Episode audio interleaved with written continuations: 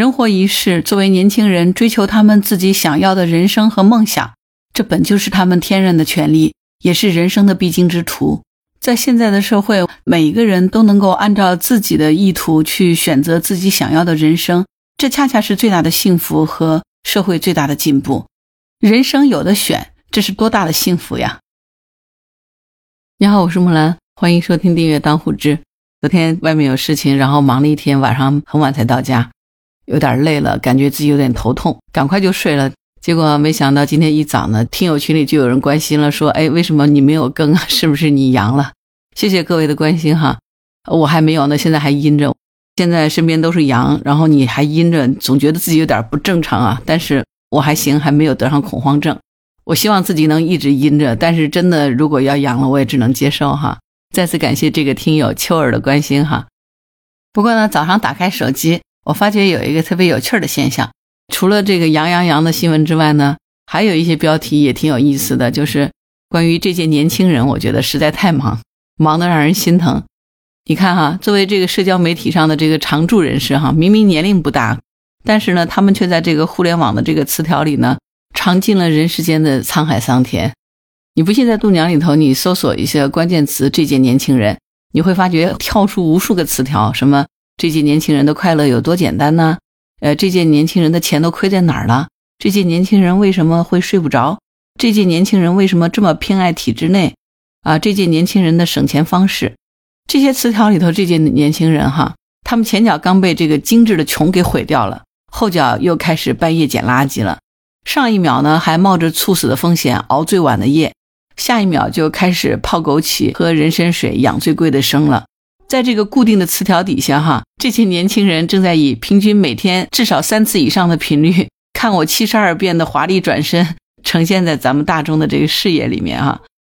一时之间呢，似乎所有的人都在围观年轻人，研究年轻人啊，研究他们的表情包、网络语言、交友方式、职场风格，试图搞清楚这个标签下面哈他们到底有多神秘。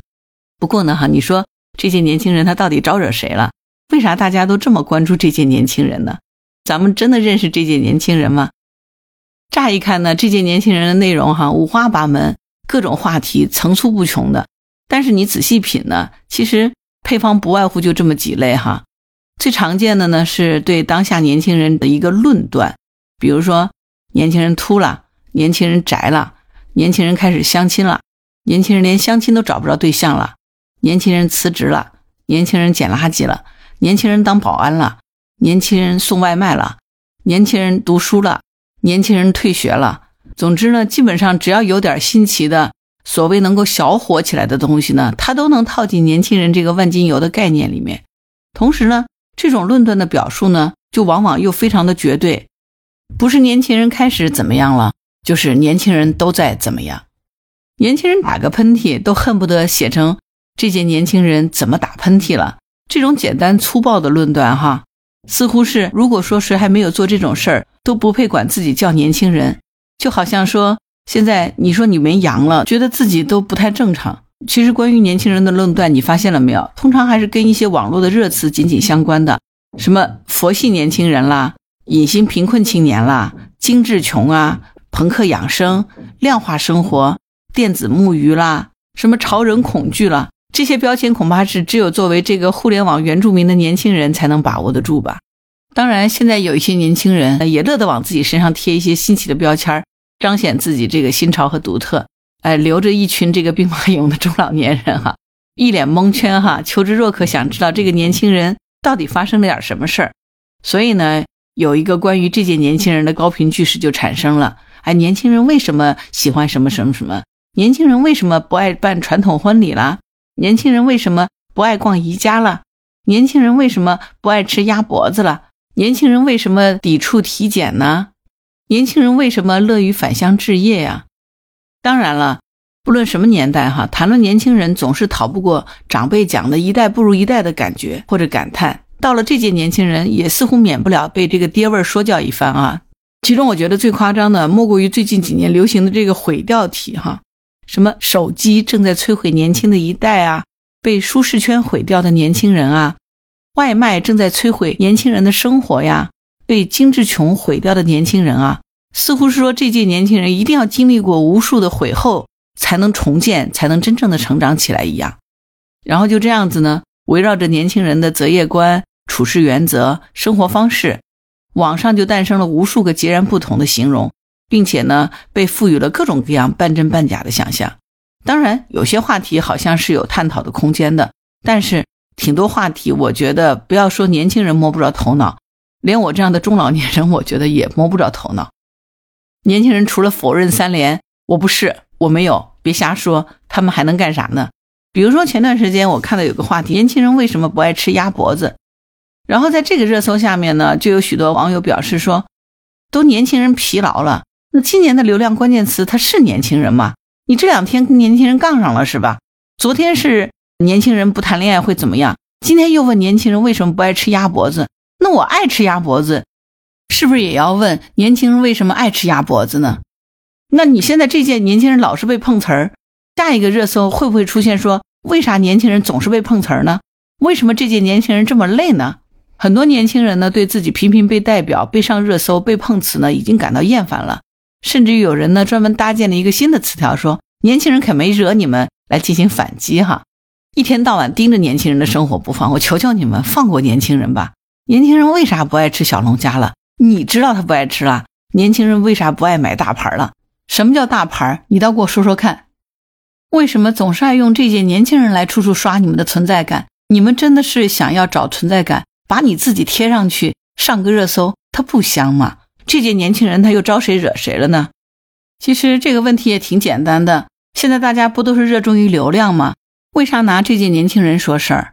最直接的原因可能因为它确实好用，是一个百试不爽的流量密码，又是一个暧昧的万能公式。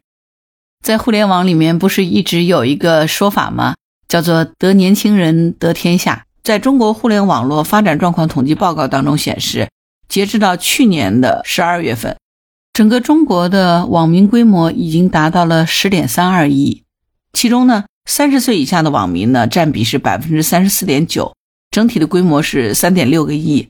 尽管说近年来呢，互联网也在向中老年群体渗透，但是作为互联网的原住民，年轻人普遍更擅长于使用社交媒体，表达的意愿更强，活跃度更高。它是平台流量的主要的提供者，当然，它也是互联网注意力经济的这个主人公。用年轻人做话题呢，本意就是要吸引年轻人进入讨论，用来增加对媒体和平台的这个活性和粘性。所以呢，当你看到说年轻人为什么不爱做家务了，年轻人有了房就不会努力了，年轻人为何抵触体检了？你看到这样的话题的时候呢，年轻人多多少少都会想冒个泡。只要你关注，只要你冒泡，只要你讨论，只要你争辩，甚至于说只要你点击了，这个热度就有了，粘性其实也就来了，对吧？而且呢，你看这届年轻人本身，他也是一个充满了暧昧空间的这个词条。其实年轻人他是一个泛指的笼统的概念，他也没有讲到底是哪个年龄段的哪个群体的，没有一个确切的答案。其实还是有很大的模糊余地的。而且呢，甚至于说对于年轻人本身，每个人都会有自己不同的标准，对吧？基于这样的一个笼统度，所以各种各样的新奇的概念现象都可以往这届年轻人这个框里面装，对吧？如果说我们想要去为某一个新鲜的事儿取一个标题的时候，这届年轻人那肯定就是万金油嘛。比如这届年轻人开始梦想当宿管阿姨了，这届年轻人开始躺平了，这届年轻人开始裸辞了，这届年轻人开始国考了。再比如说，年轻人为什么不变老？你猛一看觉得还挺能唬住人的是吧？也就是说呢，谁都可以设定一个似是而非的年轻人的话题。但实际上呢，有一些预设的话题，它不是真的存在，它只是某一个个案放大以后形成的这个社会的假象，而不是社会的真相。另外呢，关于这届年轻人的话题呢，之所以能够吃香，我觉得除了媒体的这些情绪渲染之外呢，的确呢，有一些话题切中了部分年轻人的心理状态、生活状态，也描摹出了现在这个时代的这个轮廓嘛。因为咱们现在处在一个快速变化的时代。那这种变化呢，其实超过了所有人的积累。虽然处于这种时代的巨变当中，对于中老年人来说呢，工作生活相对来说还是基本稳定的。但是对于年轻人来说呢，时代变化的这个感知，他们是更加敏锐的，也能够做出更加及时的反应。比如说高速的城市化呀，人口向一线聚集，其实它是这么多年来咱们整个中国社会变迁的主旋律。十多年前，我记得那个时候的热播剧，什么《奋斗》啊、《蜗居》啊，这些就已经在讨论八零后年轻人在一线城市的生活状态了。但是你看，十几年以后，这届年轻人逃离北上广，这届年轻人回老家做小镇青年，这些话题呢，还是能够引起热议的。刚刚进入社会的年轻人，其实就像一张白纸，他们的经历呢，更能够反映出这个时代、这个社会的这个底色。因此呢，可能大家就更倾向于将年轻人作为一面观察社会的这个镜子，哈，其实来表达他们对于时代的感知。所以，其实，在某种程度上，这届年轻人的话题呢，经常是被用在一些碎片化的呈现了，勾勒出了部分年轻人的共性和时代的这个特征。让年轻一代的焦虑和迷茫呢，被更多的人看见了，因为这个标签背后呢，他可能是一个鲜活的人，对吧？除了这个之外，我觉得更多的有一些话题是因为简单粗暴贴标签，以偏概全了。因为媒体的这个放大镜呢，被集中、被放大，看起来似乎是所有的年轻人都在整齐划一的做同一件事情，其实真相并不是这样子。不过呢，我觉得每个时代可能都尝过被贴标签的这个苦吧。比如说熊孩子啊，老人变坏啊，中年人的油腻啊。不过这次呢，好像是轮到了这届年轻人。但是如果我们永远的都是用一个标签绑架一代人的形象和选择，可能对于这个标签的注意力，也许是远远大过个人的。我觉得关于这点，鲁迅先生其实挺清醒的，在《野草》这篇文章都写的：“开口青年，闭口也是青年，但青年又何能一概而论？有醒着的。”有睡着的，有昏着的，有躺着的，有玩着的，但是自然也有要前进的。每一代人，每一个个体都是独特而鲜明的。严格意义上来说，我们这个世界上所有的人都是一个独特的个体，没有绝对相同的两个人，也绝对不是简单的几个标签就能概括的，对吧？所以，不管是整顿职场了，佛系躺平了，人活一世，作为年轻人，追求他们自己想要的人生和梦想。这本就是他们天然的权利，也是人生的必经之途。在现在的社会，每一个人都能够按照自己的意图去选择自己想要的人生，这恰恰是最大的幸福和社会最大的进步。人生有的选，这是多大的幸福呀！作为每一个个体来说，我们多关注具体的人，多关注具体的事儿，而不是去标签化的看待某一个群体，就是对人的最大尊重了。你觉得呢？所以出题目的话，咱们是不是也不妨换个思路，不要再这届年轻人了？比如说，如果你年轻二十岁，你会佛系躺平吗？你觉得这样的话，是不是更加有共情和代入感呢？好了，今天就聊到这儿。关于今天的节目，如果你有什么想法，欢迎在评论区给我留言。如果你喜欢我的节目，欢迎订阅当护知。欢迎加入木兰之家听友会，请到那个人人都能发朋友圈的绿色平台，输入木兰的全拼下划线七八九就可以找到我了。好了，今天就到这儿，我是木兰，拜拜。